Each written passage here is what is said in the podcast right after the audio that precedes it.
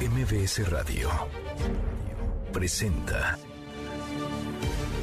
una forma distinta del periodismo de actualidad, donde las claves son informar, cuestionar y entretener.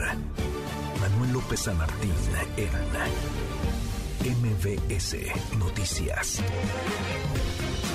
Martes, martes 16 eh, de mayo, la hora en punto movida. Muy movida esta tarde, hay mucha información. Soy Manuel López San Martín, gracias. Muchas gracias que ya nos acompaña. Acaban de estar como todos los días, como todas las tardes, todas las voces de vuelta ya. Gracias. Muchas gracias a mi compañero, mi amigo Juan Manuel Jiménez, que estuvo acá los últimos días cubriendo este espacio al frente de esta segunda emisión. Un abrazo grande, gracias, muchas gracias. Eh, Juanma y a todo el equipazo que se quedó aquí eh, al pie del cañón. Muchas gracias a mi querida Guille Gómora. Gracias, muchas gracias a mi tocayo. Manuel Marín, Eric, muchas gracias, Ray, gracias, Luis, muchísimas gracias, y Memo, aunque no lo merezca, también gracias, eh, muchas gracias a mi querido Guillermo Guerrero, con quien vamos a platicar en unos minutitos más. Oiga, qué, qué movida tarde, muchísima información. Vuelve a la carga la Coordinadora Nacional de Trabajadores de la Educación, la insaciable CENTE, que va por todas y que tiene como método de negociación la extorsión. Se han plantado en el Zócalo Capitalino, intentaron dar portazo incluso en el Palacio Nacional, tomaron el Aeropuerto Internacional de Oaxaca. ¿Se los van a permitir? ¿Qué buscan? ¿Qué quieren? Más poder, más plazas, más dinero. Mucho que poner sobre la mesa. de arrancamos con las voces y las historias. Las voces de hoy. Andrés Manuel López Obrador, presidente de México. En el caso de los maestros que están protestando ya se les está atendiendo. Lo que están demandando pues ya se está cumpliendo. Quieren, por ejemplo, la cancelación de la reforma educativa. Eso ya se hizo. Manifestaciones de la CENTE en Palacio Nacional. No se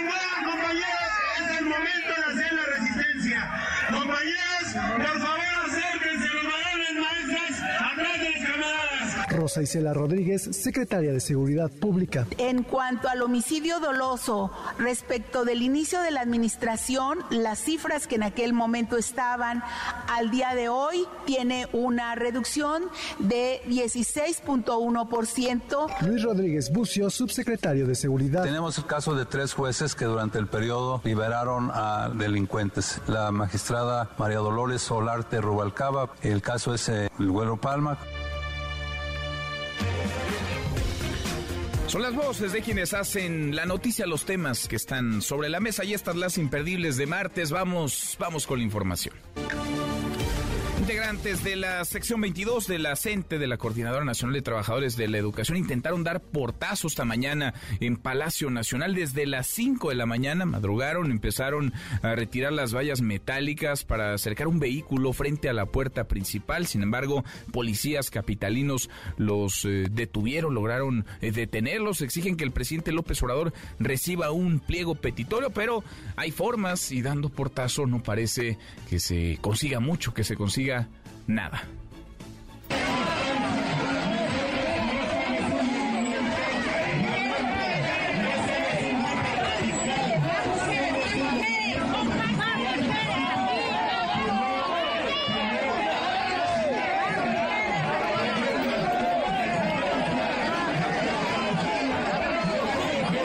Lo que se vivió esta mañana a las afueras de Palacio Nacional. Cuesta trabajo eh, pensar, creer que estas personas son profesores que se paran frente a un grupo, frente a un salón, frente a niñas y niños en un aula con ese ejemplo, si así se comportan en público, en las calles, ¿qué no harán?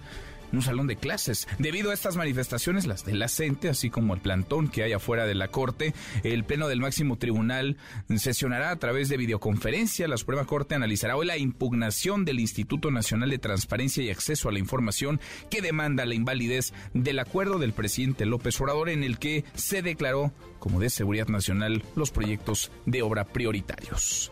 Mientras tanto, son la Ciudad de México, en Oaxaca, el aeropuerto internacional de aquel estado, de aquella ciudad, detuvo operaciones debido a distintos bloqueos que la coordinadora mantiene en los principales accesos. Tenía años, muchos años que la gente no cercaba, no bloqueaba el aeropuerto de Oaxaca. Parece que volvieron a la caja. En otro tema, la venta de Banamex podría estar muy cerca. El presidente dijo que ve con buenos ojos que Grupo México sea quien adquiera City Banamex, aun cuando ha tenido diferencias y desde hace muchos años con esa empresa. Tenemos información de que van muy bien las negociaciones y que uno de los posibles compradores es el Grupo México. Y nosotros les hemos transmitido a los consejeros directivos de City Banamex que no hay de parte del gobierno de México ninguna inconformidad, que no hay de parte nuestra ningún eh, problema en que se lleve a cabo esa operación. Ya definimos con anticipación cuáles eran las reglas. Primero, que fuese capital mexicano, eso se está cumpliendo. Segundo, de que estén pues al corriente en el pago de sus impuestos lo que dijo el presidente López Obrador. Vamos a platicar a detalle sobre esto. Se va a consolidar la adquisición por parte del Grupo México de City, de City Banamex y el choque entre el presidente López Obrador y el gobierno del Perú. Ayer el mandatario respondió a los comentarios de la presidenta peruana Dina Boluarte, quien lo calificó de dictador todo en medio de la disputa por la entrega de la Alianza del Pacífico, la presidencia de la Alianza del Pacífico, que López Obrador no ha realizado y ha dicho una y otra vez no realizará. Pero es que no le puedo yo entregar nada porque ella no es legal y legítimamente para nosotros presidenta del Perú. Son cuatro países. Es Chile, es Colombia, México y Perú. Y la opinión del presidente de Colombia es parecida a la mía. Y el presidente de Chile pues tampoco está interesado en que se le entregue al Perú. Esta señora, con todo respeto, usurpadora, expulsó a nuestro embajador del Perú. Bueno, pues sí, no se van a poner de acuerdo y México no le va a entregar la presidencia de la Alianza del Pacífico al gobierno de Dina, de Dina Boluarte. Ayer mismo la ministra de Relaciones Exteriores del Perú, Ana Cecilia Gervasi, respondió así a López Obrador, lo acusa de tergiversar la realidad. Escuche. Los argumentos aludidos hoy por el señor López para no entregar la presidencia de la Alianza del Pacífico que le corresponde a nuestro país muestran insensatez y una visión sesgada. El señor López ha decidido obstaculizar y detener las labores de la Alianza del Pacífico, en lugar de permitir que los Estados miembros que desean permanecer en ella avancen conjuntamente con los países candidatos a integrarla y los Estados asociados y observadores en el fortalecimiento del el señor López es el único responsable de la paralización de la Alianza del Pacífico y de las consecuencias que ello generará para los pueblos. Bueno, pues eso, eso dicen desde, desde el Perú. Habrá respuesta, indudablemente habrá contestación desde nuestro país. Y en Oaxaca, vaya que ha sido en nota este estado, fue asesinado anoche Qué horror, un turista canadiense en Puerto Escondido cuando se encontraba a bordo de su vehículo. Apenas el pasado 12 de mayo, otro turista, argentino él, de 23 años, fue asesinado a machetazos en lagunas de Chacagua, Oaxaca, sin que hasta el momento se conozca el motivo de la agresión. Autoridades de la Ciudad de México continúan las investigaciones tras la riña registrada ayer por la tarde al interior del Centro Varonil de Reinserción Social de Santa Marta, Catitla, esto en la alcaldía Palapa. Tres internos, tres personas privadas de la libertad murieron. Hasta el momento el director del penal y el subdirector de seguridad han sido destituidos, así lo informó ayer el secretario de Seguridad Ciudadana Omar García Harfush. Y en las buenas, porque como cada tarde, claro que tendremos buenas noticias. Querido Memo Guillermo Guerrero, ¿cómo estás? Manuel, ¿cómo estás, querido Manuel? ¿Me extrañaste o no? Mucho te saludé siguiendo tus indicaciones, regañé a tu equipo de producción, les, los dejé sin comer, todo eso, todo eso que... Todo eso, todo eso me dije que les aumentaras el sueldo. ah, eso me dijiste, me confundí un, poquito, me confundí.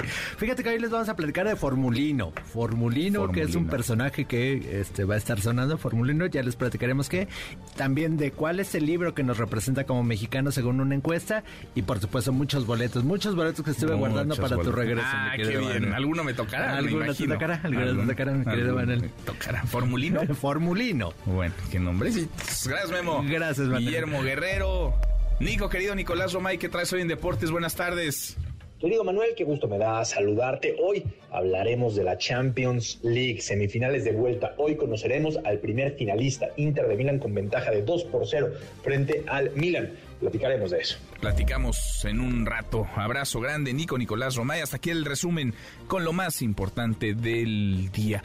Vivimos 2023, estamos a menos de tres semanas de las paradas electorales que este año trae consigo Estado de México y Coahuila la elección para gobernador en ambos, en ambos estados, pero como si estuviéramos en 2024. ¿eh? Los ánimos están encendidos, eh, los tiempos adelantados y los aspirantes, las aspirantes, híjole, con la mecha corta, ya pensando en la definición de la candidatura presidencial, sobre todo en Morena, en Morena en donde no hay reglas claras, en donde no parece haber demasiados márgenes establecidos. Y es, decía Marcelo Ebrard hace unos días, la ley de la selva, porque entonces cada quien entiende lo que quiere, cada, bien, cada quien piensa que se vale hacer algo eh, distinto a quien opine que no se puede, que no está establecido en la normativa.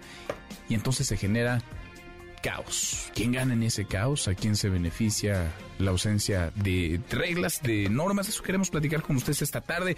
Ayer, Ricardo Monreal, Marcelo Ebrard, y lo han repetido en reiteradas ocasiones, acusan que no hay piso parejo y que no hay reglas claras, que no se están generando las condiciones por parte de la dirigencia de Morena. Claudia Sheinbaum y Adán Augusto López piensan en lo contrario. ¿Usted qué piensa? ¿Usted considera que en la contienda dentro de Morena por la candidatura presidencial hay o no piso parejo.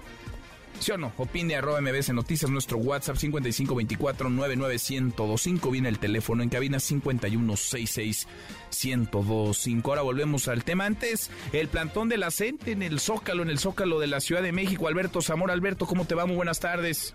¿Qué tal, Manuel? Muy buenas tardes. Eh, pues ya la situación parece estar eh, en visos de alguna solución, al menos lo que se menciona, se mencionó hasta hace unos minutos la secretaria general de la sección 22 de la CENTE, Jenny Pérez, anunció que este día, esta tarde, se va a llevar a cabo una reunión eh, en la Secretaría de Gobernación para discutir las demandas de los profesores. Se emitió, emitió un mensaje la secretaria general ante los integrantes de la que se encuentran aquí en el Zócalo de la Ciudad de México, donde fueron recibidos una comisión por parte de autoridades de la Presidencia de la República. La lideresa de los profesores de Oaxaca dijo que en la reunión van a estar presentes la secretaria de Educación Pública Leticia Ramírez, César Yáñez, el subsecretario de Gobernación, Ignacio Mier, el coordinador de Morena en la Cámara de Diputados, así como el secretario de Gobernación, Adán Augusto López. Explicó que en este encuentro van a entregar incluso este pliego petitorio de la gente que no pudieron entregar en la marcha que llevaron a, cabo el pasado primero de mayo y que incluso terminó en algunas fricciones con elementos policíacos.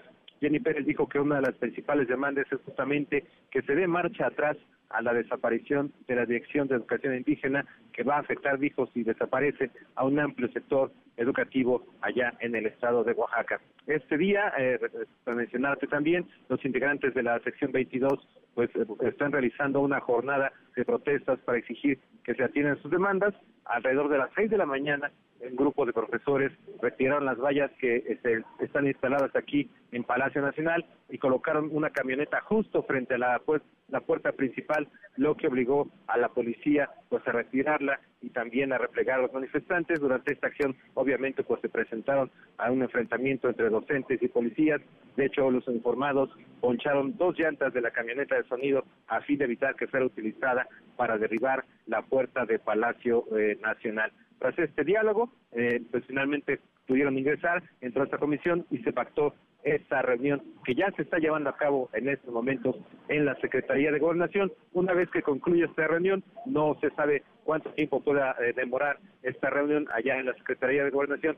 Van a regresar aquí al plantón que tienen aquí en el Palacio, en, el Zócalo de la Ciudad de México, y van a informar a los, eh, integrantes de la CENTE cuáles fueron los acuerdos a los que eventualmente hayan llegado en esta reunión con autoridades de la Secretaría de Gobernación. Así las cosas, Manuel. Entonces hay reunión ya en Gobernación y parece que la tensión ha bajado, parece que por lo menos hay pues hay conversación entre la coordinadora y el gobierno federal, Alberto. Así es, así es. Después incluso el propio presidente mencionó algo relacionado con el tema de la CENTE y bueno, los profesores ya vieron que hay esa posibilidad de, diálogo. Vamos a ver si, eh, si hay una forma de que justifique algún acuerdo allá en gobernación y estar pendiente de eventualmente si hay algún anuncio de este lado. hay que mencionarse que están estas tiendas de campaña que estarán los profesores aquí en el circuito del Zócalo de la Ciudad de México. No las han quitado, permanecen todavía aquí en este lugar. ¿Cómo cuántos son, Alberto Ojo de Buen Cubero? ¿Cómo cuántas personas son? Es un número importante. Ellos hablan de miles, ellos hablan de miles de profesores. Eh, pues cuando menos unos mil profesores sí estarán aquí en, en el Zócalo. Eh, se reúne un número importante una vez que están eh, las eh, cuando hay estos mensajes que emiten los dirigentes de la CENTE, se reúne un número importante en los alrededores, entonces sí puede ser cuando menos unos mil profesores que estén en, esta zona, pues al pendiente pues de lo que pueda suceder con, con estas demandas que están planteando a las autoridades. Bueno, pues vamos a ver si llegan a algo, hablando hablando, se entiende la gente y no tratando de dar portazos como la Coordinadora Nacional de Trabajadores de la Educación o algunos de sus integrantes lo intentaron hoy por la mañana en Palacio Nacional. Gracias, Alberto. Gracias, buenas tardes. Muy buenas tardes, parte de la mañanera. Rocío Méndez, Rocío, gusto en saludarte, ¿cómo estás? Igualmente, Manuel, muy buenas tardes. Hay buen trato y atención a los maestros de la Coordinadora Nacional de Trabajadores de la Educación, es lo que dice el presidente Andrés Manuel López Obrador. Vamos a escuchar. En el caso de los maestros que están protestando ya se les está atendiendo. Lo que están demandando ya se está cumpliendo. Quieren la cancelación de la reforma educativa, eso ya se hizo. Ellos sostienen que no, son visiones. La educación indígena va a seguir estando en la Secretaría de Educación Pública. Diálogo, claro que sí, con la secretaria de Educación. Les tenemos mucho respeto a los maestros. Ayudarlos con salarios justos, resolver eh, problemas como el de las pensiones. Y hay muy buena relación, no han habido huelgas y esto lo vamos a seguir manteniendo. Los de la CENTE son muy bien tratados. Claro, yo entiendo, ellos no pueden ser gobiernistas, sobre todo las bases, simpatizan con nuestro movimiento, pero ni modo que ya se acabe su movimiento. No, tiene que mantenerse y nunca van a ser reprimidos, nunca. Manuel, el reporte al momento. Bien, gracias, Rocío, muchas gracias. Muy buenas tardes. Eh, le agradezco estos minutos al secretario general de la sección 9 de la CENTE, la Coordinadora Nacional de Trabajadores de la Educación en la Ciudad de México, eh, Pedro Hernández. Eh, profesor, gracias. muchas gracias. Buenas tardes, Pedro. Buenas tardes. Gracias por platicar con nosotros. Van a empezar reunión en gobernación, entiendo, en unos minutos. Sí, bueno, en este caso, ayer la movilización fue nacional. Como observaron, pues vinieron compañeros de diversos estados y los compañeros de la sección 22 de Oaxaca eh, acordaron mantenerse aquí en la ciudad, tener hoy este, actividades desde muy temprano y eh, nos han avisado que van a ser recibidos en gobernación. Hay un punto fundamental en, el, en este caso que, bueno, también nosotros este, reivindicamos que el presidente presentó una iniciativa de desaparición de 18 organismos, entre ellos la Dirección General de Educación Indígena Intercultural. Y bueno, pues hay una preocupación porque saldría de la estructura de la Secretaría de Educación Pública y pasaría al Instituto Nacional de Pueblos Indígenas. Nos parece que la actividad educativa pues debe mantenerse bajo la rectoría de la propia Secretaría de Educación Pública. En estos estados como Oaxaca, Chiapas, Michoacán, Guerrero, Veracruz, pues es eh, una presencia muy fuerte de pueblos originarios y bueno, pues por lo tanto de educación indígena. Entonces, esta es eh, como una demanda eh, específica, pero también que respaldamos plenamente todos los de la coordinadora. Ahora, decía el presidente hoy por la mañana, lo acabamos de escuchar, que se va a quedar en la Secretaría de Educación Pública. ¿Le creen al, presidente López Obrador?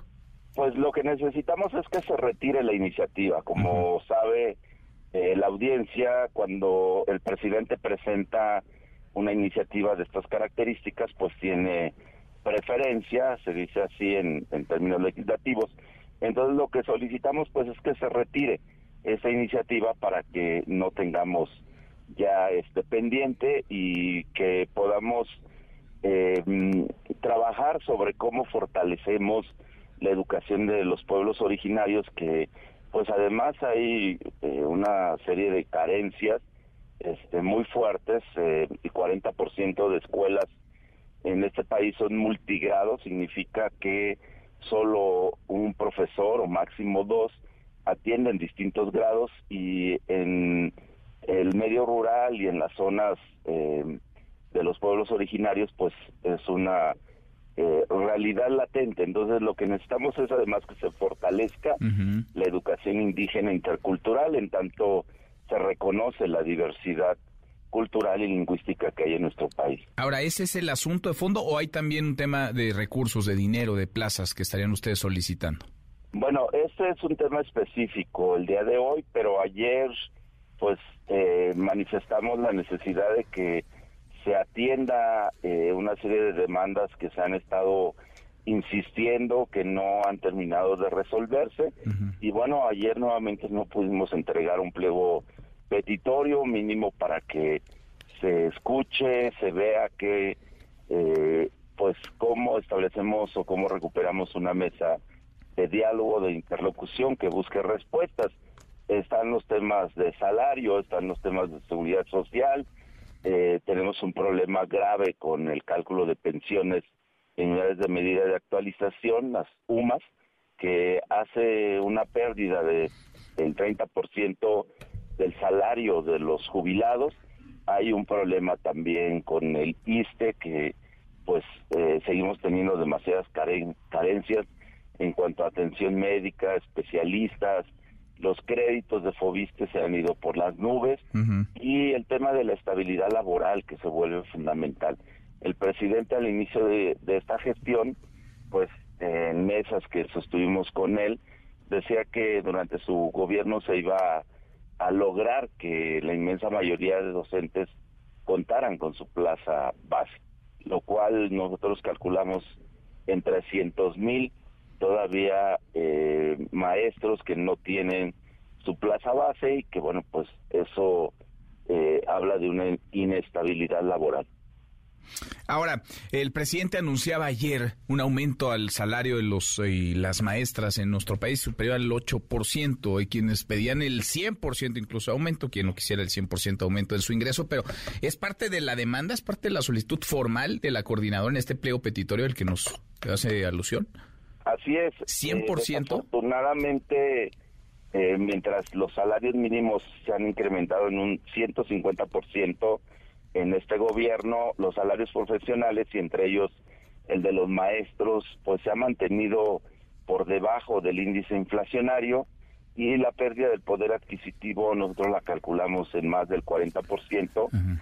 Eh, de los salarios, del salario de los maestros. Pero ese, ese aumento al, de más de 100% al salario mínimo no ha sido de un año a otro, ha sido, digamos, desde que inició la administración, desde que inició este, este gobierno, y ahora con este aumento del, del 8% estaría por encima de la inflación.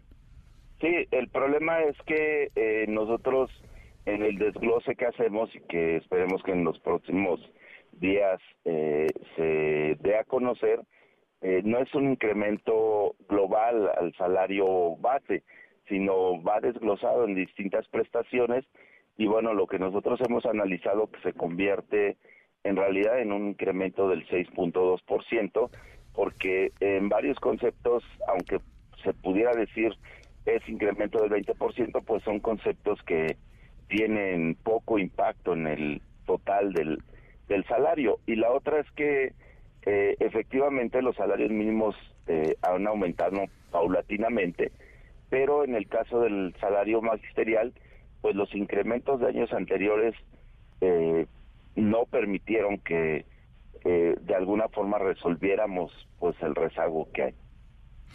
Ahora eh, estoy platicando con el líder, con el secretario general de la sección 9 de la CENTE en la Ciudad de México, con el profesor Pedro, Pedro Hernández. Eh, si no se cumple esta demanda que se antoja complicada, porque va a ser muy difícil que aumente el 100% el salario de las y los maestros, aunque muchos lo queramos así, para ellos y para otros, eh, por supuesto, si no se cumple esta demanda, entonces no se van a mover del, del Zócalo, no van a mover este, este plantón que mantienen. Hoy este está mm, acotado porque la sección 22 en su acuerdo de su asamblea estatal eh, resolvió eh, paro de 24 horas, es decir, que implica el día de hoy. como coordinadora que pues agrupa distintas secciones de todo el país, vamos a tener Asamblea Nacional el 3 de junio, ahí haremos el balance de cómo estuvieron las movilizaciones del primero y del pasado 15 de mayo para resolver si eh, también las respuestas no son satisfactorias, si vamos trabajando sobre una jornada de lucha eh, que tendría que tener una contundencia para que se resolviera la, problemática que estamos enfrentando. Mm, bien, pues sigamos al habla, vamos a ver qué, qué, es lo que pasa en esta reunión en gobernación y a qué arreglos, a qué acuerdos se llegan, si es que se llega a alguno de ellos. Gracias, profesor, muchas gracias por estos minutos. Muchas gracias, saludos a la audiencia. Gracias, buenas tardes. El secretario general de la sección 9 de la CENTE en la Ciudad de México, Pedro Hernández, 100% aumento al salario, quien no quisiera que se aumentara su ingreso en 100%, pero pues se antoja muy difícil, muy complicado. Hay un aumento superior al 8% que está por arriba de la inflación. No le basta a la coordinadora, que no solamente se manifiesta en la Ciudad de México, sino que lo hace como no lo había hecho de manera eh, ruidosa, muy vistosa en Oaxaca. De hecho, tienen sitiada la terminal aérea, tienen cercado el aeropuerto. Roosevelt, rasgado Roosevelt, buenas tardes, cuéntanos, ¿cómo estás? ¿Qué tal, Manuel? Buenas tardes. Te cuento que es su segundo día de movilizaciones Profesores de la sección 22 adherida a la Coordinadora Nacional de Trabajadores de la Educación, la CENTE, bloquean los accesos al Aeropuerto Internacional de la ciudad de Oaxaca como medida de presión para que las autoridades estatales respondan a las demandas de su pliego petitorio 2023. Los maestros comenzaron ayer lunes un paro parcial de 48 horas aquí en Oaxaca, después de marchar de forma masiva e instalar un plantón en el centro de la capital del estado, el cual retiraron esta mañana para trasladarse a la terminal aérea. El pliego petitorio de la CENTE en Oaxaca consta de 50 puntos que comprenden demandas sociales, económicas, de infraestructura y de justicia, entre las que destacan la abrogación de la reforma educativa y el rechazo a la propuesta de reforma del presidente Andrés Manuel López Obrador para que el sector de educación indígena sea absorbido por el Instituto Nacional de los Pueblos Indígenas. Rafael Villaseñor Gallegos, coordinador político organizativo de la sección 22 de la CENTE en Oaxaca, explica que las respuestas del gobierno del Estado a su pliego petitorios son nulas. Escuchemos la toma del aeropuerto es en base al pliego petitorio que se le entregó al gobierno estatal el día primero de mayo, mismo que tuvimos respuesta el 5 de mayo y al tener las respuestas las bajamos a consulta de bases para que las bases decidieran la situación de las respuestas del gobierno estatal, por lo que las bases decidieron de que las respuestas que nos dieron eran totalmente nulas. Manuel, te comento también que por la manifestación y los accesos al aeropuerto internacional de la ciudad de Oaxaca, decenas de pasajeros han tenido que caminar hasta dos kilómetros para no perder sus vuelos este día. Es mi reporte desde Oaxaca. Bueno, pues entonces está eh, cercado, sitiado por unos, unos cuantos más o menos cuántos integrantes de la CENTE están eh, realizando esta acción allá en las inmediaciones del aeropuerto de Oaxaca, Roosevelt. Pues es una representación de, la CENTE, prácticamente de las ocho regiones de, de la entidad, se, habla de que en cada en cada región habría unos 10.000 maestros, una representación de cada mil maestros, pues estaría movilizándose. Uno, eh, se, hablaba de en un principio de unos 8.000 maestros que podrían participar, pero la realidad es que no han participado todos, Manuel, pero sí eh, son suficientes como para estar eh, prácticamente sitiando todo el aeropuerto. Qué cosa. En fin, y mientras, pues aquellos que tienen que volar, que viajar por trabajo, por una cita médica, porque tienen que visitar un familiar, pues que se aguanten, ¿no? Que, que se jodan a que se les ocurra levantar este plantón, dejar de sitiar el aeropuerto. En fin, gracias, Roosevelt. Saludos, buenas tardes. Muy buenas tardes. Buscamos, claro, al gobernador del estado de Oaxaca, Salomón Jara, y están los micrófonos abiertos para que platique con ustedes, con quienes nos escuchan.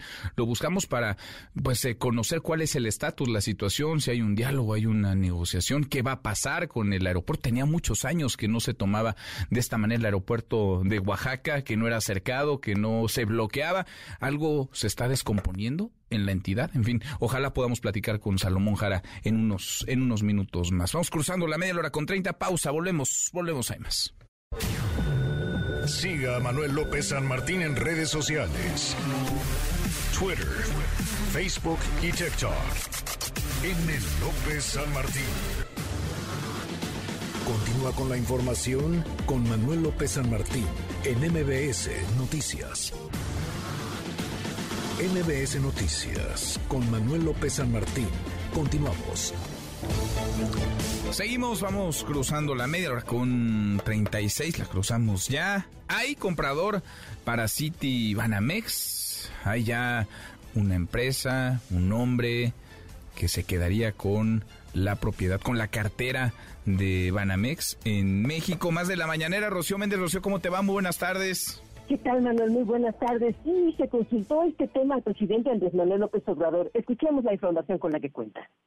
Tenemos información de que van muy bien las negociaciones y que uno de los posibles compradores es el Grupo México. Nosotros les hemos transmitido a los consejeros directivos de City Banamex que no hay de parte del gobierno de México ninguna inconformidad, no hay ningún problema en que se lleve a cabo esa operación. Vemos con buenos ojos el que se lleve a cabo esa operación porque se están cumpliendo no condiciones, ni siquiera requisitos, sino recomendaciones. Solo me falta revisar la parte del pago de impuestos, es lo único, pero vemos bien que se lleve a cabo la operación y si van a ser los del Grupo México no va a haber ningún problema. Tenemos diferencias con ellos, pero eso es otro asunto, ese es otro cantar.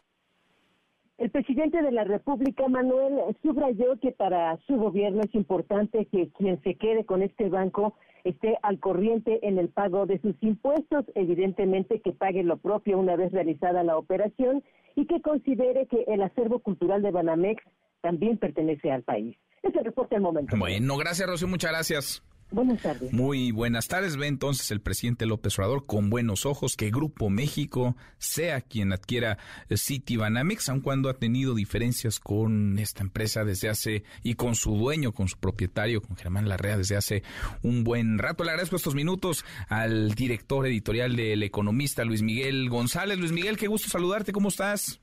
Eh, el gusto es mío, Manuel.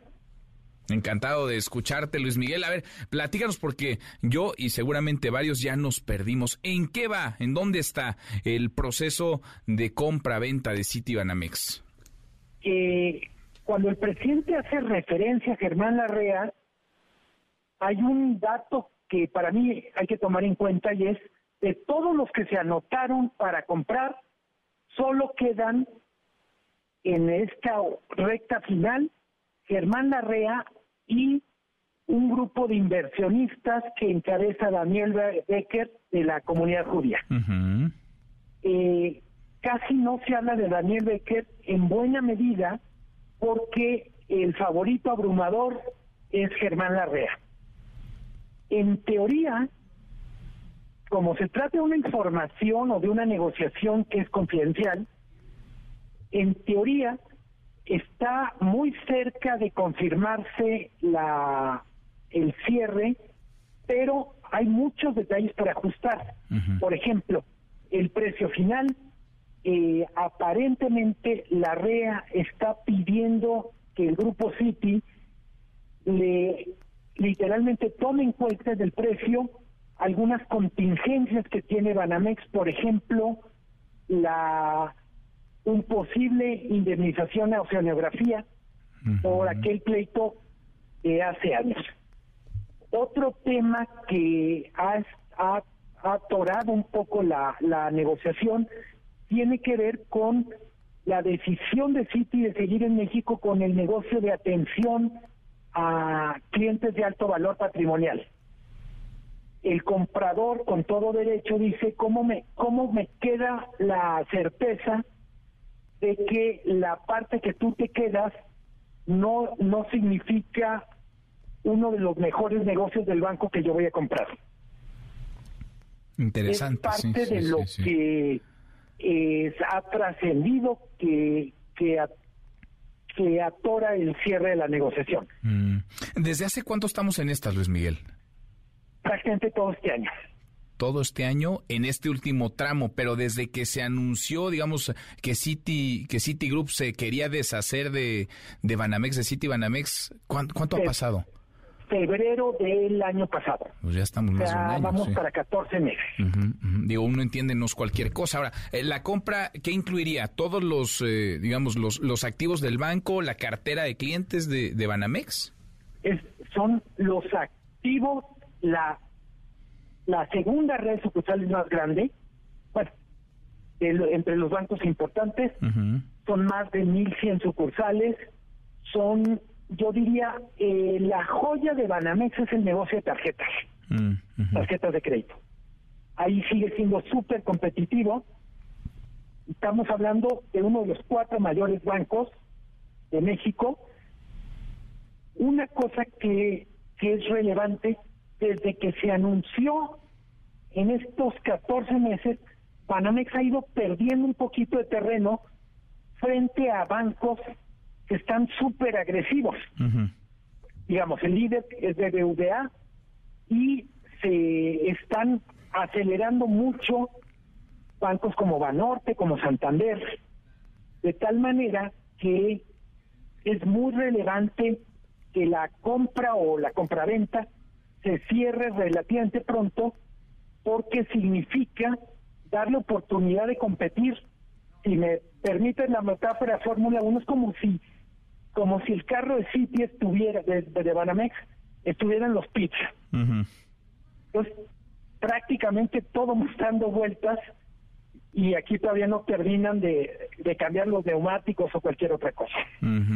Ahora, eh, no, no tiene mayor experiencia el Grupo México en manejar un banco, y menos de estas, de estas eh, dimensiones. Eh, ¿Cuánto costaría? Es decir, ¿de qué tamaño sería la transacción, Luis Miguel, para quedarse con City y Banamex?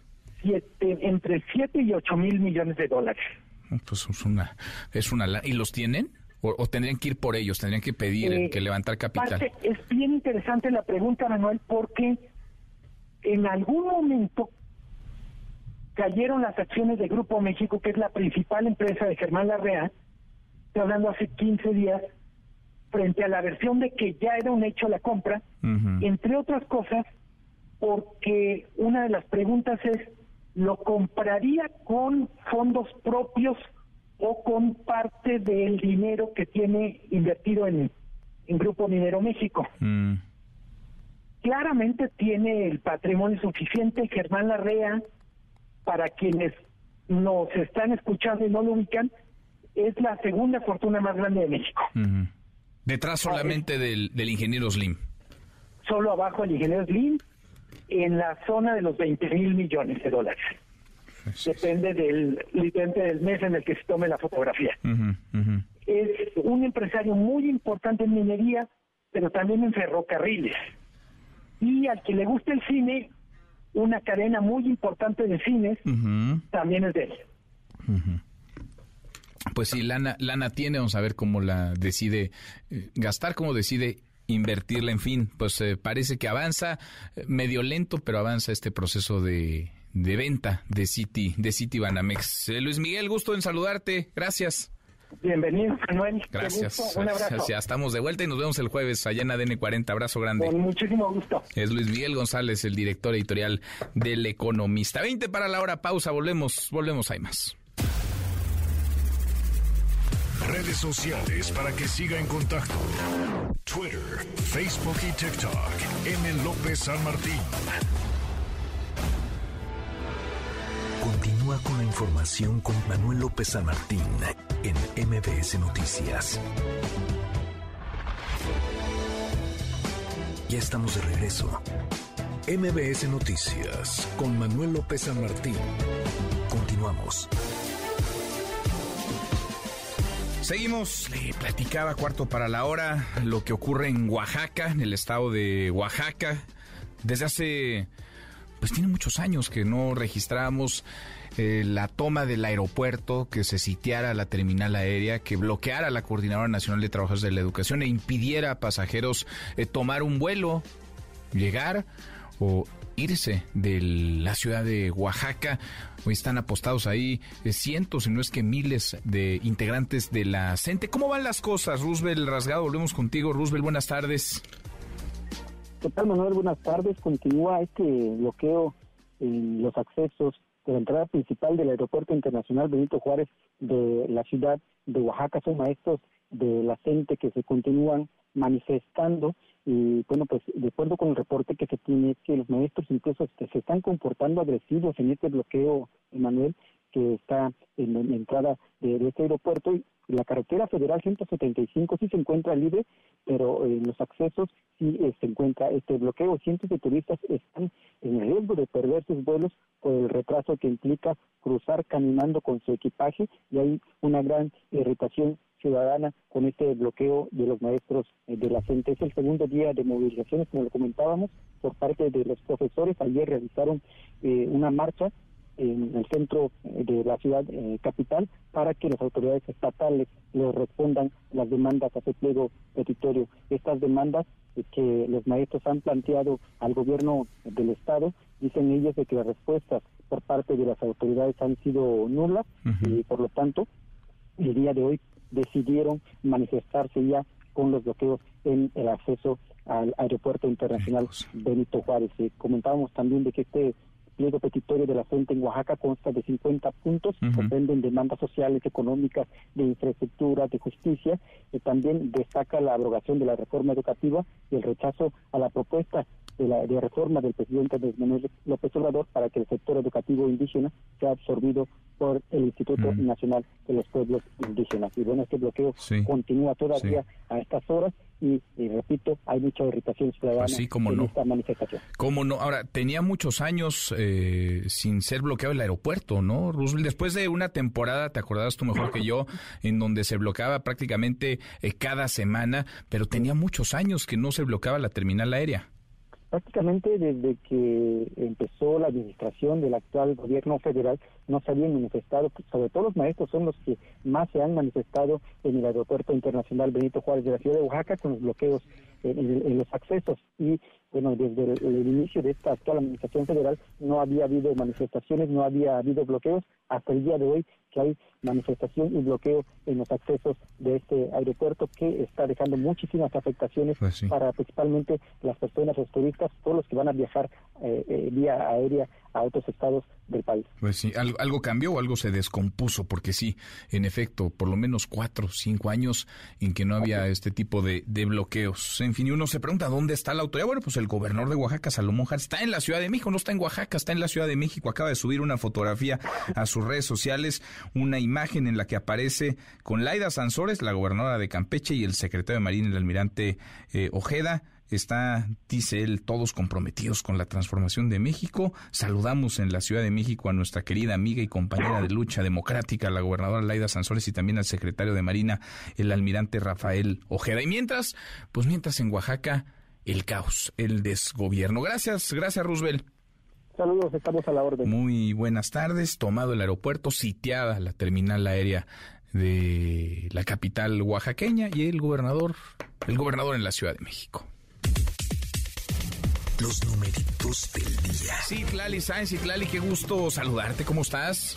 ¿Qué tal, Manuel? Buenas tardes a ti, buenas tardes también a nuestros amigos del auditorio. Te comento que el Dow Jones Industrial de la Bolsa de los Estados Unidos pierde 0.78%, el índice tecnológico Nasdaq avanza 0.31% y pierde también el S&P BMW de la Bolsa Mexicana de Valores 0.03%, se cotiza en 55.241.54 unidades. En el mercado cambiario, el dólar en ventanilla bancaria se compra en 16 pesos con 92 centavos, se vende en 17 pesos con 90 centavos y se sigue fortaleciendo la moneda mexicana frente al dólar estadounidense. El euro se compra en 18 pesos con 69, se vende en 19 pesos con 25 centavos. Finalmente te comento cómo se cotiza la criptomoneda más conocida, el Bitcoin, pierde 1.40% y se compra en 471.600 pesos por cada criptomoneda. Manuel es mi reporte, buenas tardes. Gracias, muchas gracias, Itlali, muy buenas tardes. Economía y finanzas. Eduardo Torreblanca. Lalo, qué gusto, qué gusto saludarte, ¿cómo te va? Igualmente, Manuel, me da mucho gusto. ¿Cómo estás tú? Felicidades. Gracias, gracias Lalo. Acá estamos eh, de vuelta con la pila recargada. Gracias, eh, qué gusto escucharte como cada tarde desde hace ya más de seis años, mi querido Lalo. Oye, un tema importante que de pronto damos por hecho, no damos por sentado, porque entran un montón de divisas, entran muchos dólares por esta vía, pero la importancia, la relevancia del comercio exterior para nuestro país, Lalo. Y no nos damos cuenta, Manuel cuánto hemos avanzado, de cuánto ha crecido el país como, un, como una nación que trabaja bien las exportaciones.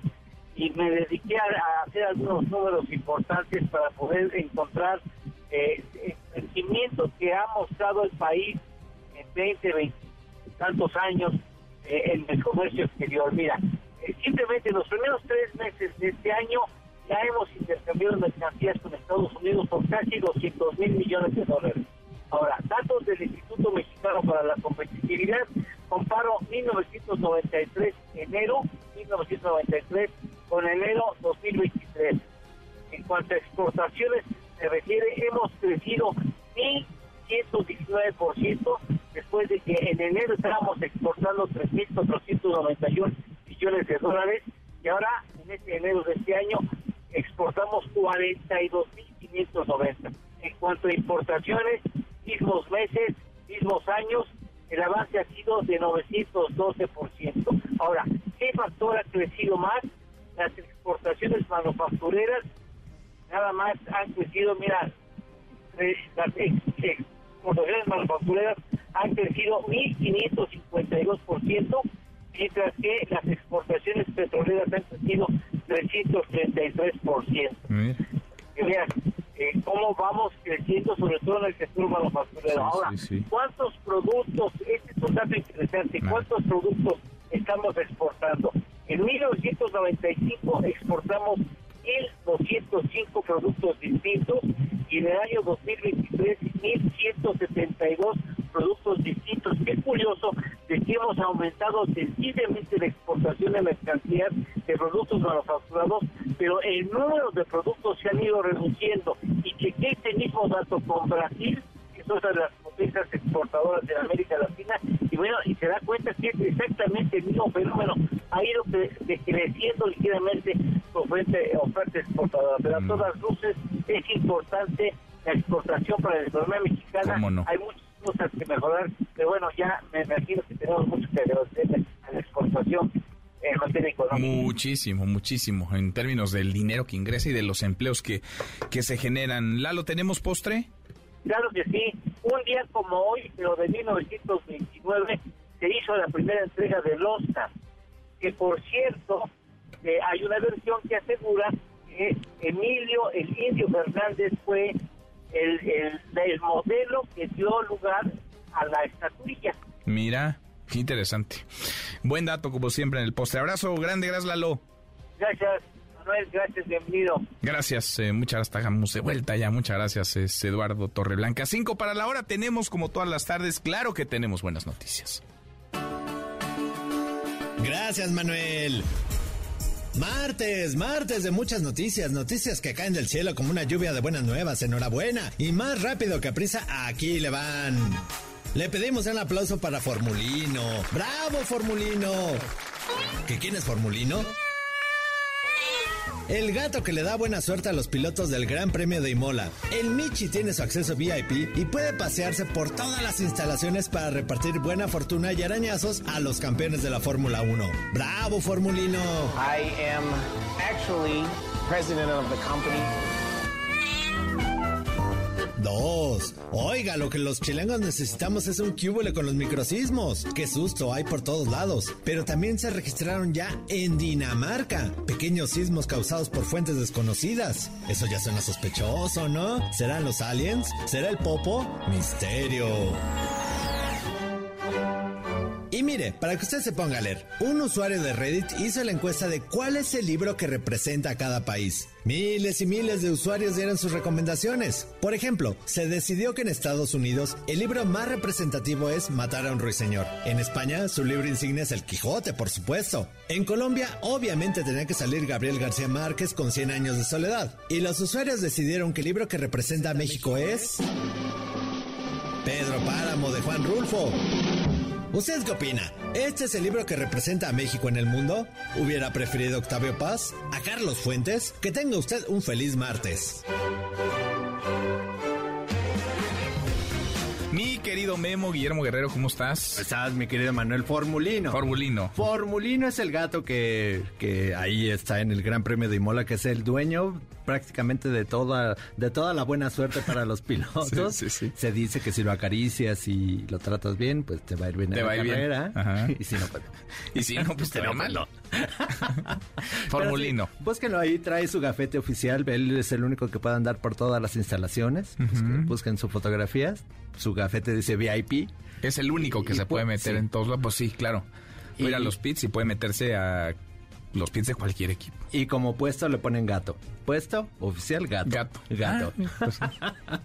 Pero bueno, ahí está. Y traemos muchos boletos. A ver, a ver, a ver. Hay muchos conciertos, hay Mu- muchos eventos. ¿Para qué traes Muchas boletos, cosas Memo? pasaron, muchas cosas pasaron, pero ahorita traemos para Tengamos el Sexo en Paz, para Fernando Delgadillo, para todos los Ay, románticos. ¿cuándo es Fernando Delgadillo? Fernando Delgadillo, el 20 de mayo en el Salón Las Tertulias. 20 de 20 mayo. de mayo. Que, hace mucho que no daba conciertos y ahorita los mucho. han, han pedido muchísimo para él. Para Vedette, en la apuesta de cabaret, el 19 de mayo. Llamen, llamen al 55 51 66 1025, 55 51 66 1025 y ah, repítanos el nombre del gato, del bonito gato. Ah, que qué bonito, el de gato de la suerte. Sí, es, es muy, es muy- muy fácil. Muy fácil. Oye, por fin un concierto que cae en sábado. Siempre regalas boletos para un concierto en lunes. Gracias, Fernando Delgadillo, ahí te voy a caer Ay, gratis. pues sí. sí, sí, sí, tú ahí vas a estar. Me voy a no llevar, te mi, pierdes me voy a llevar uno. mi cantimplora con mi, con mi trago. No creo que te dejen. Hay que consumir, me imagino, en el lugar, pero bueno. Gracias, Memo. Gracias, Manuel. Guillermo Guerrero, dos para la hora. Pausa, volvemos, volvemos, hay más. Siga a Manuel López San Martín en redes sociales. Twitter, Facebook y TikTok. M. López San Martín. Continúa con la información con Manuel López San Martín en MBS Noticias. Ya estamos de regreso. MBS Noticias con Manuel López San Martín. Continuamos. La hora con dos minutos. Es martes, martes 16 de mayo. Revisamos las redes. ¿Cómo se mueven las cosas en Twitter? Caemos en las redes. Es eh, tendencia el nombre del eh, reclusorio Santa Marta Catitla, el reclusorio varonil en Santa Marta Catitla, en Iztapalapa, en la alcaldía Iztapalapa. Ya se registró por ayer por la tarde una, una riña, un ataque de algunos internos que dejó tres personas eh, fallecidas. Eh, cesaron ya al director y al subdirector del penal. Juan Carlos Alarcón, ¿cómo estás, Juan Carlos? Buenas tardes. Me da gusto saludarte, Manuel. Gracias. Muy buenas tardes. Con los datos de prueba obtenidos, la Fiscalía General de Justicia Capitalina presentará ante un juez de control a los cinco implicados en el homicidio de tres internos del módulo Diamante de máxima seguridad en el Centro Varonil de Reinserción Social de Santa Marta, Catitla. El Ministerio Público cuenta con las entrevistas practicadas al personal de seguridad y custodia, videos del centro penitenciario, así como de los implicados en el triple crimen solo está en espera de obtener los dictámenes de necropsia del Instituto de Ciencias Forenses para determinar las causas de muerte de las tres personas e integrarlos a la carpeta de investigación y con ello determinar las órdenes, solicitar las órdenes de aprehensión para efectuar la audiencia inicial. La tarde de este lunes, los internos identificados como José Luis Flores Gómez, Juan Zambrano Martínez, César Omar Martínez y Carlos Sosa García atacaron con armas punzantes a Humberto Cetina Robles, Daniel Álvarez Cervantes y a Jorge Luis García Paredes, quienes fallecieron en dicho módulo tras el ataque que sufrieron repentinamente. Los posibles agresores se tienen sentencias por múltiples delitos que van de los 50 a los 100 años de prisión. Algunos se enfrentan a acusación por secuestro, otros por delitos federales, así como homicidio calificado, posesión de droga, robo calificado y portación de armas sin licencia, entre otros. Autoridades de la Fiscalía Capitalina informaron que con el cúmulo de evidencias solicitarán al juez de control la vinculación a proceso por el triple homicidio y la prisión preventiva oficiosa a cada uno de los implicados, aunque estos continuarán encarcelados. No se descarta que las autoridades penitenciarias también inicien un procedimiento administrativo y penal en contra del ahora exdirector del Cebareso y el subdirector de seguridad, por lo que su cese de funciones no implica que hayan sido exculpados. Del mismo modo, se prevé que en próximos días se realice otro análisis y selección de internos, incluidos los cinco implicados del homicidio, para ser trasladados a penales federales de máxima seguridad. Manuel, gracias. Muchas gracias, Juan Carlos. Buenas tardes. Muy buenas tardes. Le agradezco estos minutos al secretario de Seguridad Ciudadana de la Ciudad de México, Omar García Jarfush. Eh, secretario, gracias, muchas gracias, muy buenas tardes.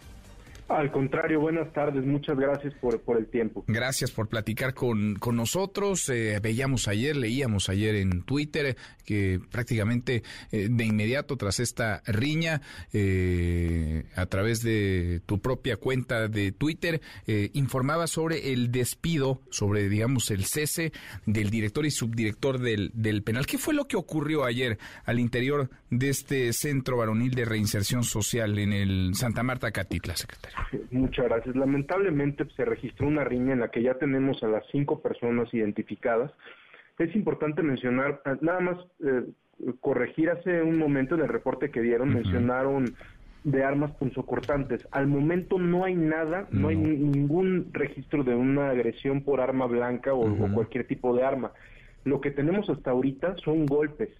Estas cinco personas agreden de manera directa a un custodio, lo golpean, lo someten y entran a un área para agredir a tres personas. Es decir, eso no fue una eh, un, motín, una, una pelea o una riña campal, perdón el término, sino van cinco personas ya direccionadas a agredir a un custodio mismo que ya declaró, lo someten y golpean a tres más hasta que mueren. ¿Los mataron a golpes entonces? Hasta el momento sí, eh, es lo que tenemos, es la versión que tenemos. Vamos a esperar algún tipo de, eh, digo, a que termine la fiscalía los peritajes, pero lo que sí no tenemos es ningún arma punzocortante registrada o ningún tipo de arma. Mm, Esto creo que también es importante mencionarlo, que no no tenemos ningún arma registrada dentro eh, al, al momento estas personas, bueno, después de que, y tal cual como usted lo menciona, pues sí, tomamos la decisión de separar al director del Cebareso y al jefe de seguridad de, de, de este propio centro de reinserción social. Ahora, eh, tenían, me imagino, eh, pleitos, tenían una historia allá dentro estas personas. Eh, es importante, no hay, digamos, registro de armas, ni armas de fuego, ni armas punzo cortantes, armas blancas. Pues los los mataron a los mataron a golpes. tenían ya, digamos, es una disputa entre entre grupos rivales que conviven dentro de este mismo reclusorio. ¿Qué fue qué fue lo que pasó o el origen, secretario? vamos a esperar la declaración, pero sí quisiera comentar una una, una información preliminar que obtuvimos el día de ayer, que también ahí hay que ver la responsabilidad de si ya se tenía el conocimiento de alguna riña interna. No riña a golpes, pero sí se tiene conocimiento como información preliminar de que había habido agresiones verbales, es decir, de que ya había habido riñas. Estamos verificando con todos los videos que tenemos registrados hacia atrás si es que hubo alguna otra agresión física o si había habido golpes. Hasta el momento no lo tenemos registrado, pero una vez que declaren todas las personas, se los vamos a hacer saber de manera inmediata. Ahora, fue muy vistoso que ayer mismo eh, llegaron eh, cientos de elementos de la Secretaría de Seguridad Ciudadana al, reclusorio. ¿Ingresaron? Eh, ¿Qué hicieron si es que ingresaron al, ingresaron Una, ingresaron una parte de compañeros de la Subsecretaría de Operación Policial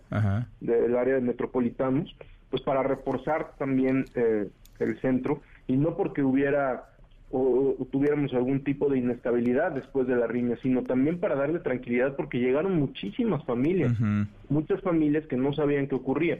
Obviamente nosotros contactamos a las familias de, de las personas fallecidas de manera inmediata, se les está dando todo el apoyo posible y obviamente pues asumimos la responsabilidad de inmediato, por eso salimos a, informarlo y a, hacer las acciones correspondientes. Mm. Pero sí tenemos personal eh, reforzando el centro penitenciario. ¿Está el centro penitenciario, está bajo control de las autoridades, secretario? Está totalmente bajo control, sí. Bajo control y relevante esto que, que nos eh, confirmas, por ahora y es la información, digamos, eh, oficial con la que eh, navegamos. No hay registro de armas en esta agresión. La brutalidad llegó a tal grado que asesinaron, que mataron a golpes a tres personas. No hay, por tanto, me imagino, no hubo tampoco un operativo para revisar las celdas, ni a los internos, ni mucho menos. decir, hubo, algunas revisiones internas, sí, sí hubo, y sobre todo por lo que acababa de ocurrir, y vamos a continuar con estos con estos operativos en diferentes centros centros penitenciarios. Bien, pues bajo control entonces el penal varonil, el Centro de Reinserción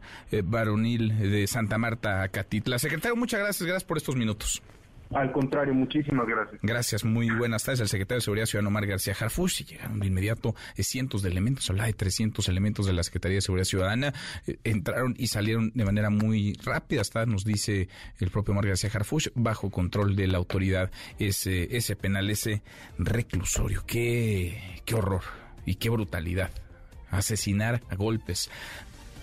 Tres internos fallecidos, tres personas asesinadas a golpes. Tendencia el hashtag eh, corcholatas, de acuerdo con la última encuesta, hoy publica una encuesta el Heraldo, ayer lo hizo el economista y básicamente los resultados son eh, similares. La jefa de gobierno, Claudia Sheinbaum, lidera las eh, preferencias dentro de Morena, el canciller Marcelo Ebrard va segundo con el 24.6%, Adán Augusto López tercero, creciendo 20.8% y Ricardo Monreal con el 10.4 10.4%. A propósito de procesos internos y de elecciones, porque antes de llegar a 2024 habrá que pasar por los comicios de 2023 en el Estado de México y Coahuila, conferencia del presidente nacional de Morena, eh, Mario Delgado. Nora Bucio, Nora, ¿cómo estás? Muy buenas tardes.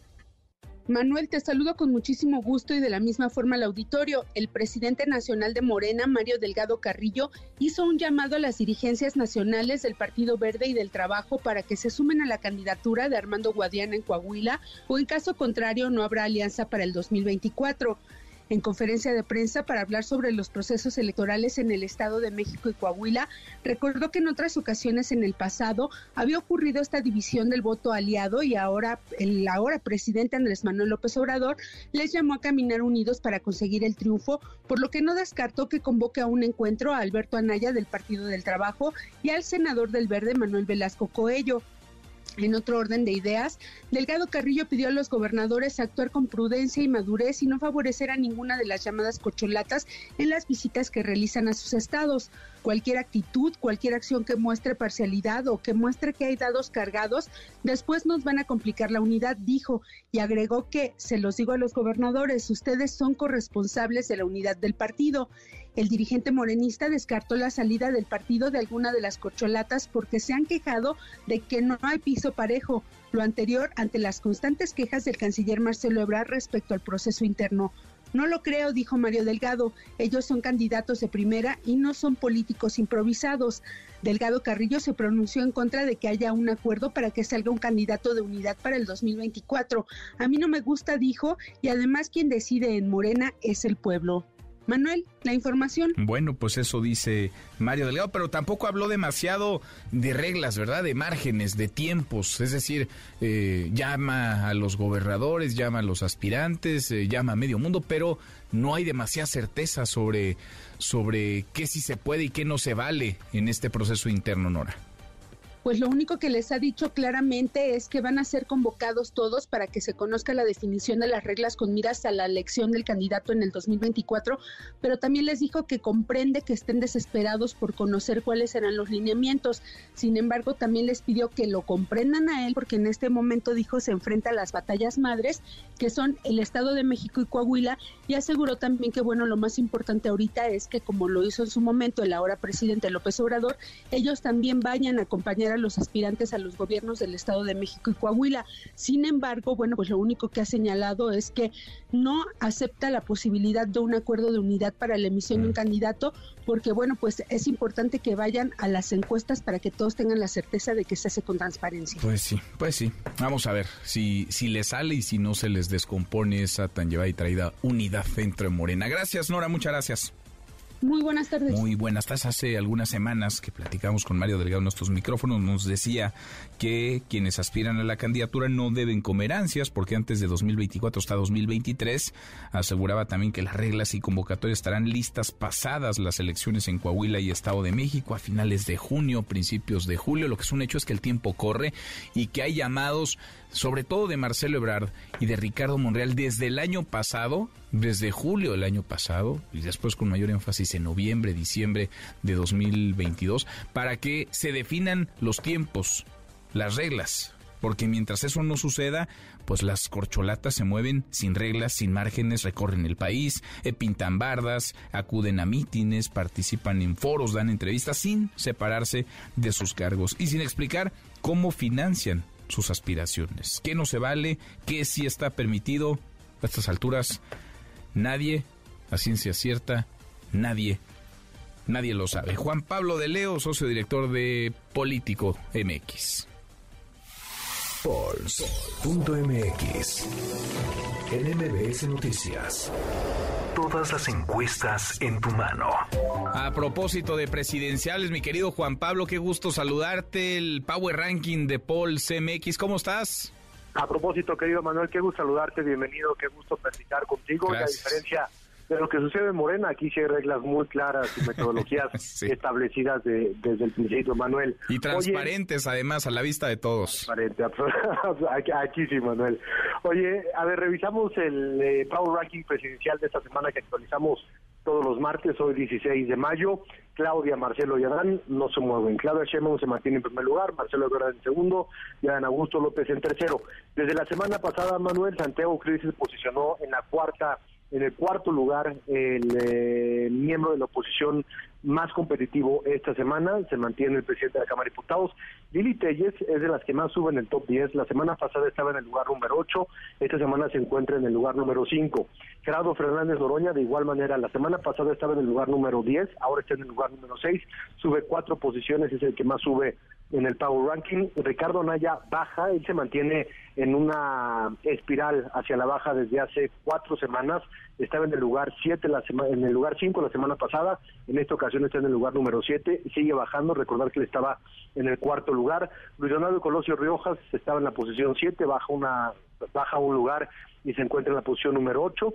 Mauricio Vila, el gobernador de Yucatán, estaba en la posición número 6, se encuentra en la posición número 9, baja tres lugares y Enrique de la Madrid regresa al top 10 de nuestro Power Ranking. Él había estado ya hace un mes, mes y medio en el top 10, sin embargo había bajado de manera importante y ahora sube un lugar, estaba en el lugar número 11 y esta semana se encuentra en el lugar número 10. Muchos movimientos del top del top 10 del 5 hacia abajo y después vendría Beatriz Paredes Rangel, que sigue también bajando, que se encuentra en el lugar 11, y Claudia Ruiz Maciel, que se mantiene en el lugar número 12. Pero así es como amanece este día nuestra actualización del Power Ranking presidencial, Manuel. Bueno, los primeros 13 no se mueven, abajo sí hay algunos brincos, algunos eh, descalabros, pero déjame concentrarme, Juan Pablo, en los nombres de Claudia Sheinbaum, Marcelo Ebrard y Adán Augusto López, que van punteando desde el inicio, digamos, de este, de este Power Ranking. Y déjame concentrarme ahí porque hemos visto eh, encuestas eh, publicadas en los últimos días, en donde parece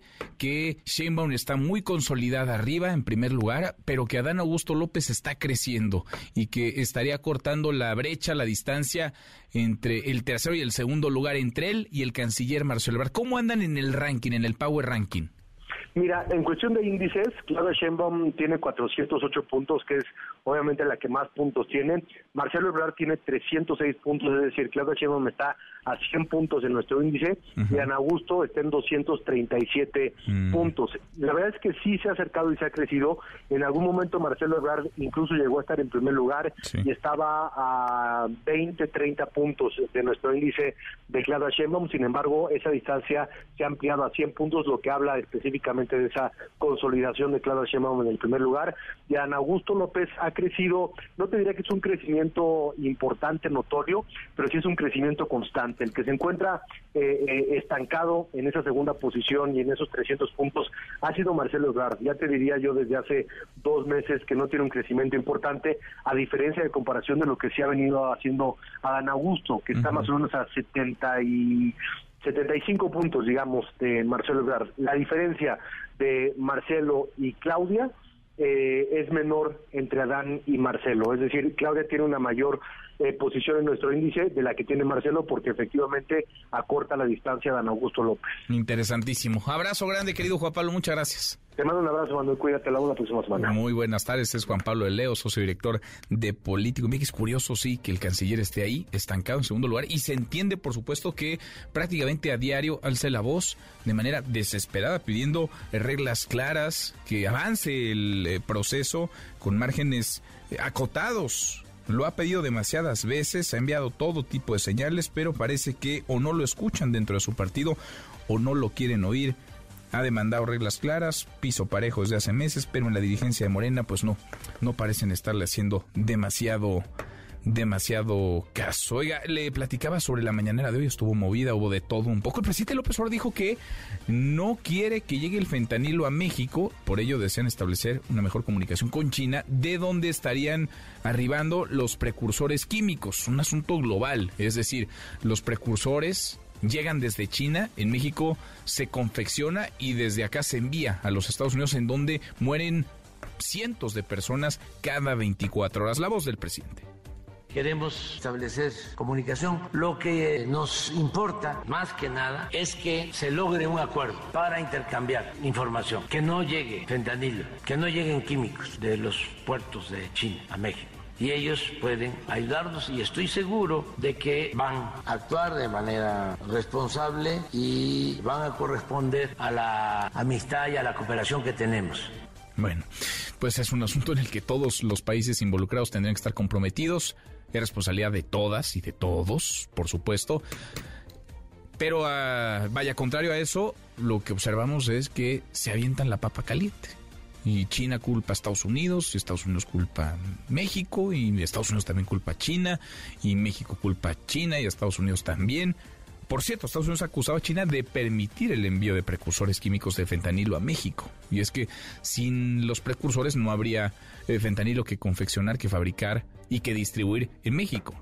Pero sin laboratorios y sin la complicidad de autoridades en nuestro país, tampoco se exportaría fentanilo como se exporta en cantidades bestiales todos los días a los Estados Unidos y sin las omisiones de las autoridades norteamericanas, por supuesto que el fentanilo lo estaría envenenando y matando a cientos de personas a diario en la Unión Americana. A propósito de temas de narcotráfico, un juez del Fuero Común resolverá el próximo jueves 18 de mayo la situación jurídica de Héctor El Güero Palma, a quien se le imputa el delito de homicidio calificado.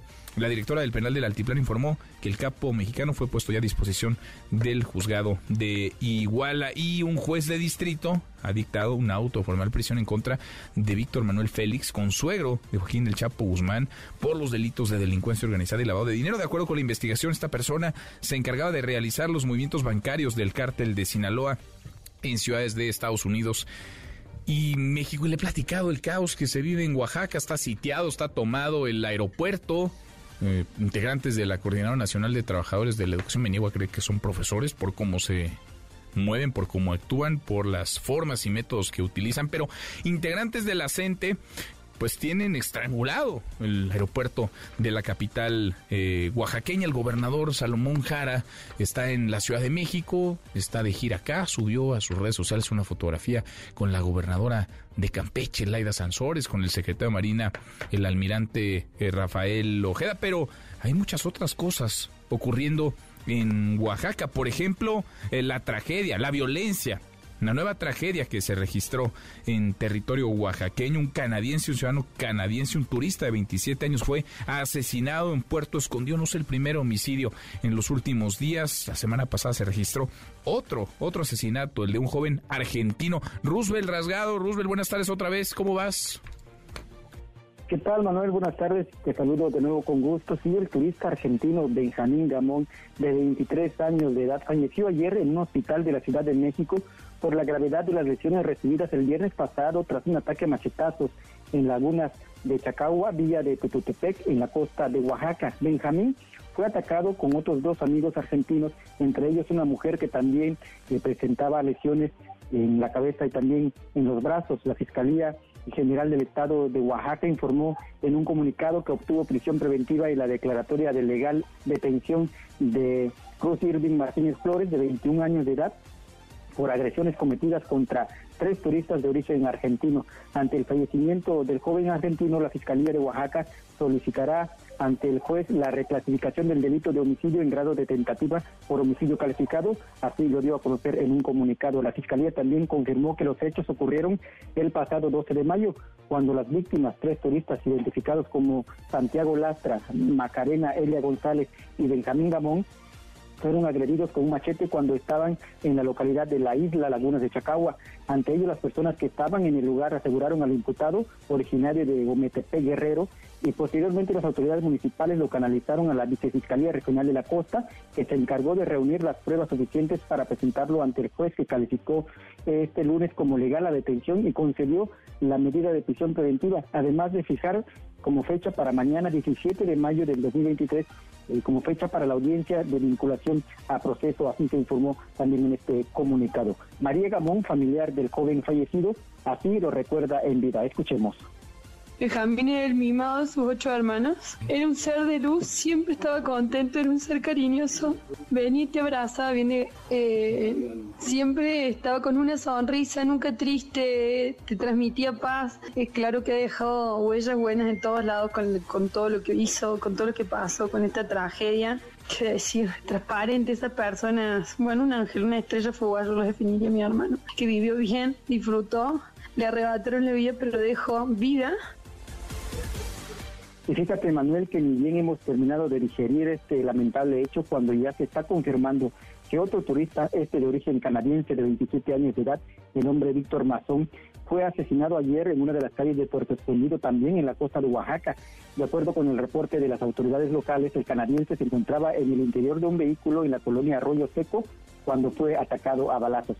El ataque ocurrió en la calle Mar del Norte tras el hecho. Paramédicos de la Cruz Roja y Protección Civil Municipal de San Pedro Mixtepec acudieron al lugar para atender al turista canadiense, pero ya no contaba con signos vitales. Y hasta el momento, la Fiscalía General del Estado de Oaxaca no se ha pronunciado respecto a este último asesinato. Es mi reporte, qué cosa, qué cosa. En fin, pues dos asesinatos, dos turistas, uno argentino, el otro canadiense en Oaxaca. Gracias, Roosevelt, muchas gracias.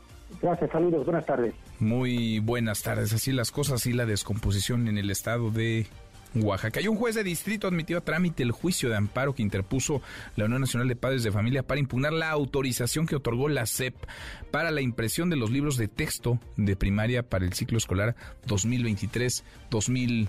2024. La hora con 27, pausa antes una vuelta por el mundo de la mano de mi tocayo Manuel Marín y volvemos, hay más. Internacional. Crecen las dudas del gobierno ruso en torno al jefe del grupo paramilitar Wagner, cuya milicia se encuentra en el frente ucraniano. De acuerdo con el diario The New York Times, Yevgeny Prigozhin habría intentado vender a la inteligencia ucraniana información sobre las posiciones del ejército ruso, a cambio de que despejaran la zona de combate en Bakhmut, y así poder salvar a su ejército, quien ha sufrido la mayoría de las bajas en los últimos meses. Mientras tanto, el presidente ucraniano Volodymyr Zelensky concluyó su gira por Europa, donde consiguió más apoyo militar para continuar su defensa ante la invasión rusa. Visitó Londres, París, Berlín y Roma, donde parece que consiguió su objetivo. Tres largos días y nuestros soldados y nuestro Estado son cada vez más fuertes. Mucho más fuertes, estoy seguro de ellos. Volvemos a casa con nuevos paquetes de defensa, más armas nuevas y potentes para la línea del frente, más protección para nuestro pueblo, más apoyo político.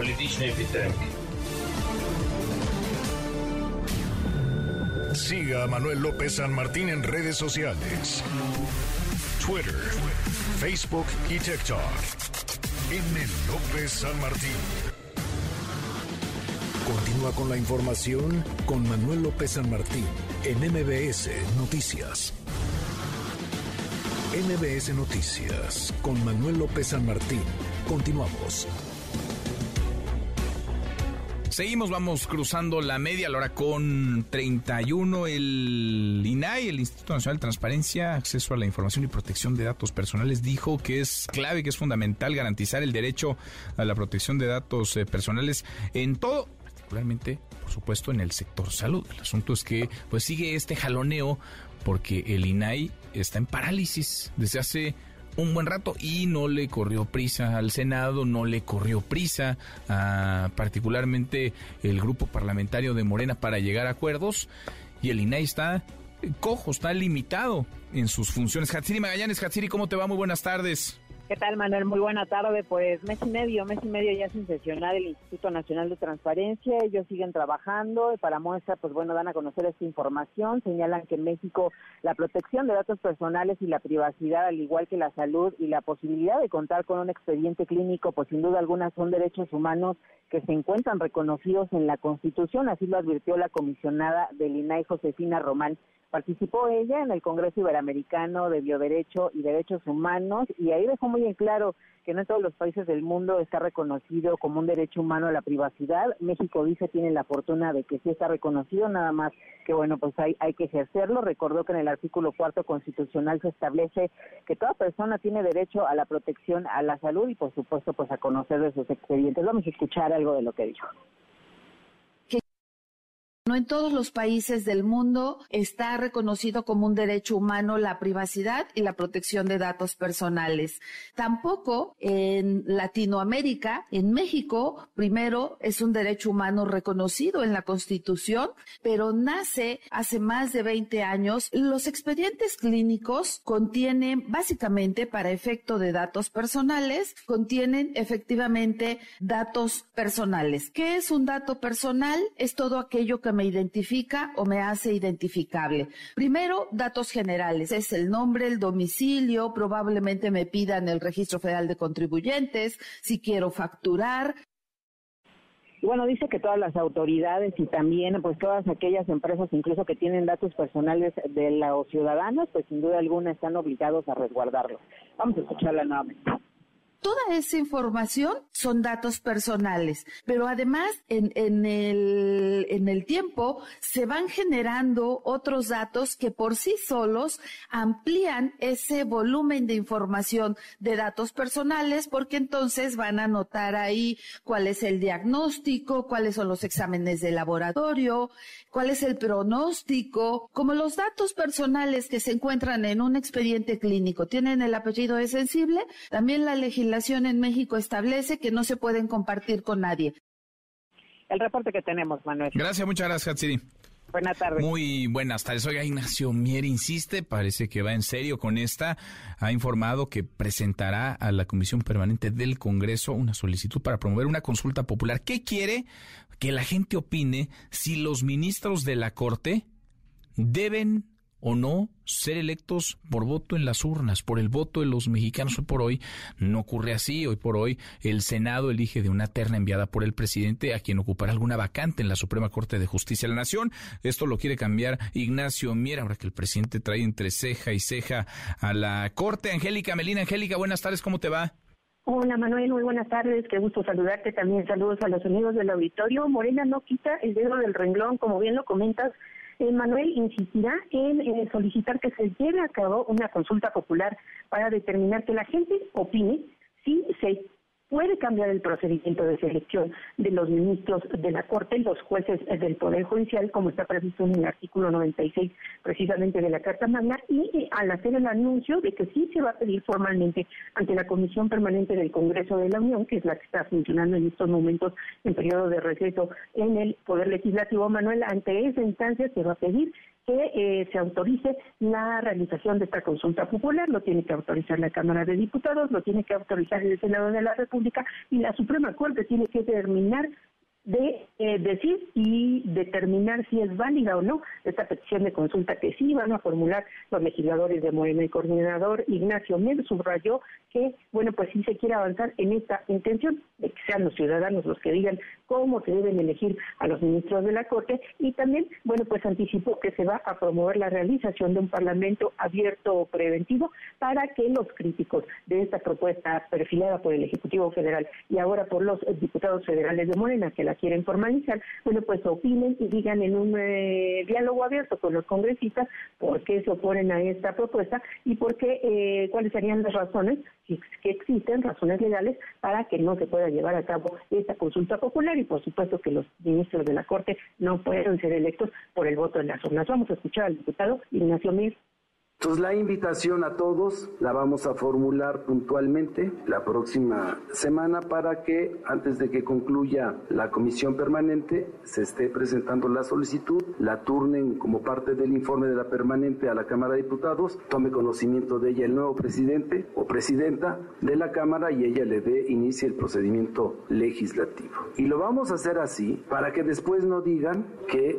no hubo trámite legislativo el diputado Mir Velasco dijo que se va a invitar a este pues parlamento abierto que se pretende abrir antes del próximo mes de agosto, Manuel, antes de el mes de, mes de agosto, pues invitar a quienes han criticado esta propuesta de Morena y del presidente de la República, como el ex titular de la Fiscalía General, Diego Valadez, y también el ex ministro de la Corte, ministro de la Corte en retiro, José Ramón Cosío. Los diputados de Morena perfilaron, Manuel, que eh, las fechas para que pueda ir avanzando esta solicitud serán las siguientes.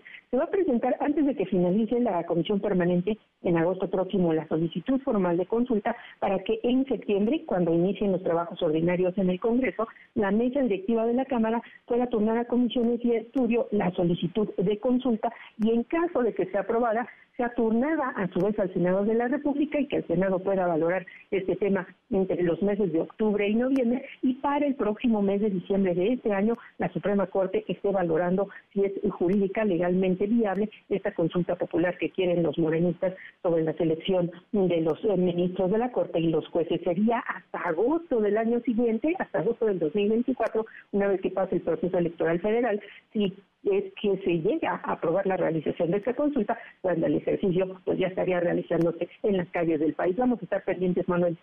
Vamos a estar pendientes, por supuesto, Angélica, pero parece, como dices, que va en serio en esta Ignacio, Ignacio Mier. Lo veremos. Gracias, muchas gracias. A ti, hasta luego. Hasta muy pronto, muy buenas tardes. La opinión de Alberto Beñé con Manuel López San Martín. Enorme gusto recibir en esta cabina que conoces muy bien desde hace mucho tiempo, desde hace muchos años. 20 años, más de 20 años. Alberto Beñé se incorpora con nosotros todos los martes con su opinión, con su análisis, con su comentario. Eh, querido Alberto, gracias por estar acá. ¿Cómo estás? Gracias Martín por la invitación, de verdad lo aprecio mucho y bueno, pues volver a esta que ha sido mi casa de hace años me, llena de, de, felicidad, de verdad. Qué gusto, qué gusto tenerte acá y con las cosas movidas como lo están en el escenario nacional, pero particularmente hemos visto algunas encuestas que se publican eh, prácticamente a diario, encuestas que tienen que ver con el proceso interno en Morena. En Morena, en donde pues eh, cada vez las patadas dejan de ser únicamente por debajo de la mesa y son también ya eh, por arriba. La disputa está más que cantada. Es el propio presidente López Obrador el que abrió la sucesión hace ya eh, años, pero pues eh, los tiempos eh, se aproximan. Ahora escuchamos a Mario Delgado dando una conferencia de prensa. Decía, no coman ansias. Eh, habrá que pasar primero por las aduanas electorales de este 2023 antes de llegar a 2024. Se habla mucho de unidad. ¿Qué tanto la unidad en Morena es posible a estas alturas? Pues mira, yo, yo, yo empezaría diciendo que esto parece un viaje al pasado. Es decir, parece que estamos en el periodo predemocrático de la vida política del país eh, ese régimen priista que tenía una serie de rasgos distintivos, un presidencialismo exacerbado, un partido hegemónico, un dominio de ese Poder Ejecutivo Federal sobre gobiernos locales, sobre los otros poderes. Bueno, aquí no, han podido con la Corte, pero, pero casi lo lograron una parte de, la Administración. Eh, y sobre todo una cosa, la determinación del presidente sobre, digamos, la candidatura presidencial. Me parece que eso está ahí y con algo adicional que ocurría antes de que llegáramos a la competencia democrática, donde un factor fundamental es la incertidumbre sobre el resultado. Al final nadie puede saber porque los ciudadanos deciden en las urnas. Entonces hay aquí como la sensación de que quien sea el candidato o la candidata de Morena va a ser el próximo presidente. Entonces son de veras componentes de ese prismo de antes que veo repetidos muchos años después y eso de entrada me llama mucho la atención. O sea, como si 2024 se estuviera jugando este, 2000, este 2023. Pues sí, por una, por una parte, y pareciera que estamos en los tiempos de los tapados de los 70 y todavía parte de los 80. Y, del dedazo también, porque el presidente insiste, se lo preguntan eh, de manera frecuente y él insiste en que no, en que va a ser la gente quien elija, quien decida, que será a través del método de encuesta, que es el mecanismo que Morena se ha dado para elegir a sus candidatos. ¿Qué tan cierto es esto? Porque escuchamos cada vez con mayor frecuencia y vehemencia a Marcelo Ebrard y a Ricardo Monreal, sobre todo, pedir condiciones claras, márgenes, reglas, piso parejo en la contienda interna que te escuché hace un rato, Manuel, y recordabas bien que, en, especial, Marcelo Ebrard lleva pidiendo esto desde hace más de un año, es decir, planteando cuáles van a ser las reglas, el método de la encuesta. Eh, él ya vivió una experiencia así cuando aspiró a la candidatura presidencial en el 2012 y al final pues se hizo una interpretación porque el resultado no era rotundo, no era claro, y eh, Andrés Manuel Obrador fue el candidato a la presidencia. Entonces tiene muy claro que si no existen estas reglas, si no hay un método de encuestas muy bien definido, aceptable para todos, pues entonces habría la posibilidad de manipulaciones. Eso es lo que está reclamando. Y lo cierto es que muchas señales desde la presidencia de la República, eh, digamos, han fortalecido la idea de que Claudia Sheinbaum es la predilecta de, Andrés Manuel López Obrador y de su equipo, digamos, más cercano.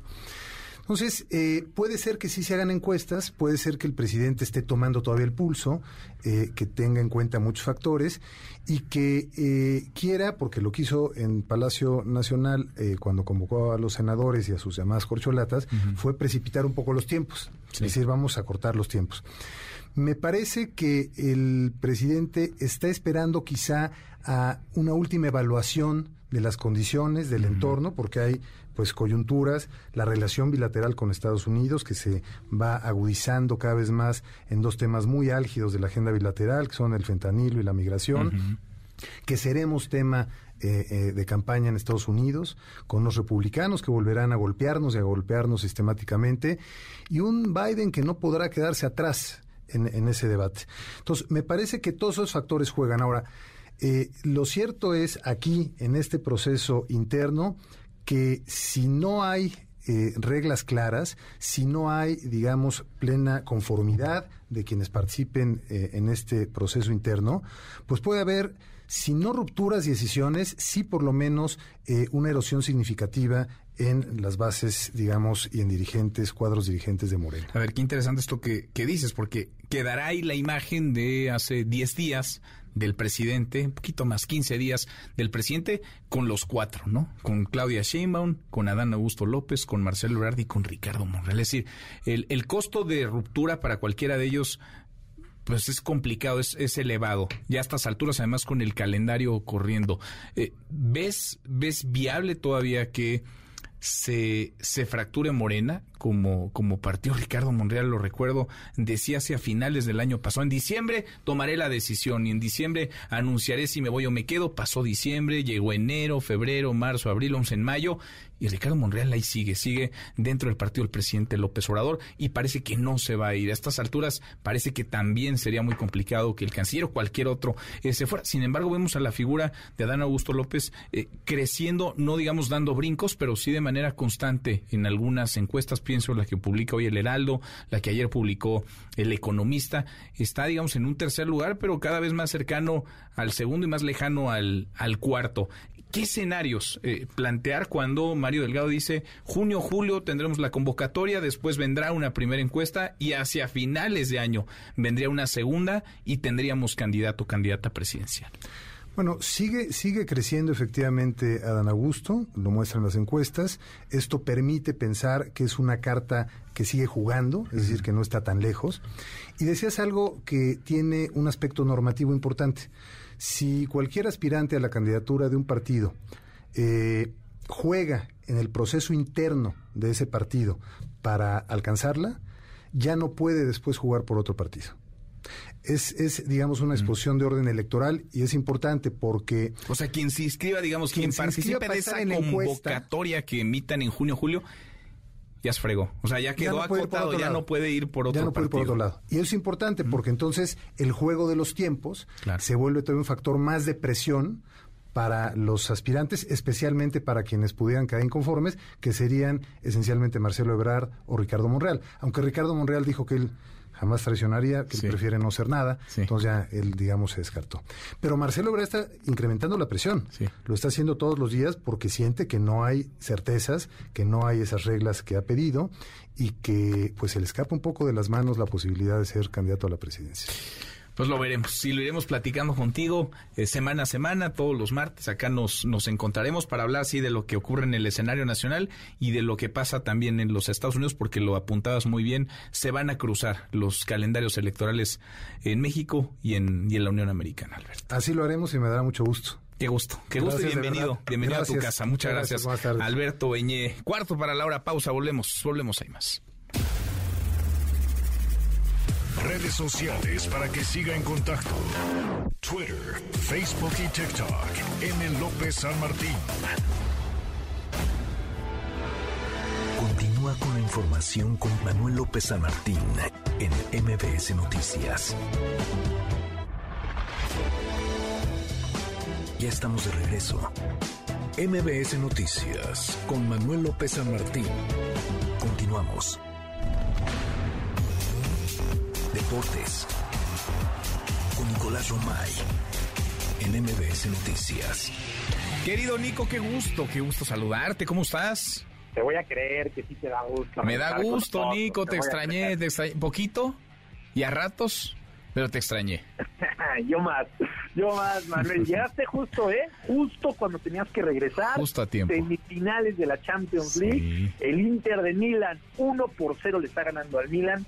3 por 0 marcador global y será el primer finalista de la UEFA Champions League. El Inter de Milán, un equipo grande, importante, eh, mediático, que jugará la final de la UEFA Champions League. Y por el otro lado, estamos a la expectativa del día de mañana. Manchester City contra Real Madrid. Este partido sí que está con la moneda en el aire, porque te llegó prácticamente definido. En el Real Madrid contra el Manchester City sí está muy, pero muy abierto. Uno por uno la ida Así que todo se va a definir mañana en Inglaterra para saber si avanza el City o avanza el Real Madrid. Bueno, oye, y, en la Liga MX, en nuestra Liga MX, que también está en la etapa de semifinales, mañana es la primera, mañana miércoles, son dos clásicos, Nico. ¿Qué semifinales tenemos?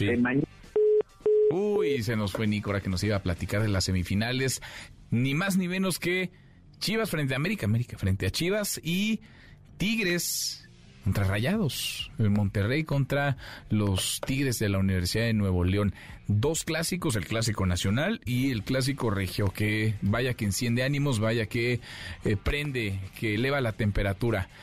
Allá, ya lo, ya lo platicaremos mañana con Nico a detalle. Ya estás ahí, a ver Nico, antes de que nos vuelvas a, colgar, qué juegazos, ¿no? No, nunca te dos juegazos, ¿eh? Rayados contra Tigres, miércoles y sábado, y jueves y domingo, América contra Chivas. Clásico nacional y clásico regio en estas semifinales, lo cual garantiza de entrada el tener a a un América o a un Chivas en la final. Uno de los equipos más populares del país va a estar en la final y por el otro lado uno de los equipos más poderosos que es o Rayados o Tigres. Pues Entonces tenemos que valorar y tomar esto como referencia de que los cuatro equipos que mejor han trabajado este torneo por lo menos van a estar dos de ellos en la final. Oye, y, y equipos que levantan pasión, los dos juegos, los dos partidos que más pasión despiertan en nuestro en nuestro país. Nico, en un ratito más los escuchamos.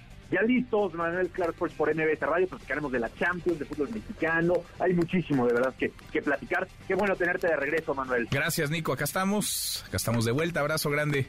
Abrazo. De regreso estamos con muchísimo gusto, por supuesto, Nicolás Romay. Con los deportes, eh, Rocío Méndez, Rocío, el balance, los homicidios, la inseguridad, la violencia en México. Rocío Méndez, buenas tardes otra vez. Buenas tardes, Manuel. A decir de la secretaria de Seguridad y Protección Ciudadana, Rosa Isela Rodríguez, hay buenas cifras en el balance de abril en materia de seguridad. Vamos a escuchar.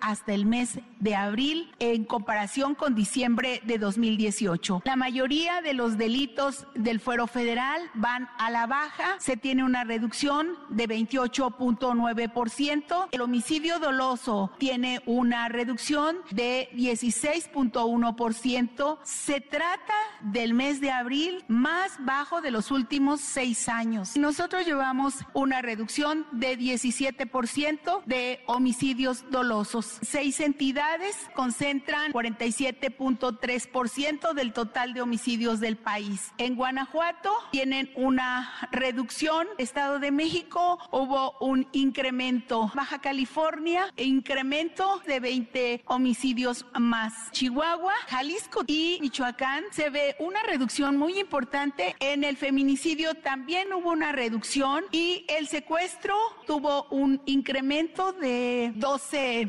secuestros más, se trata de población migrante.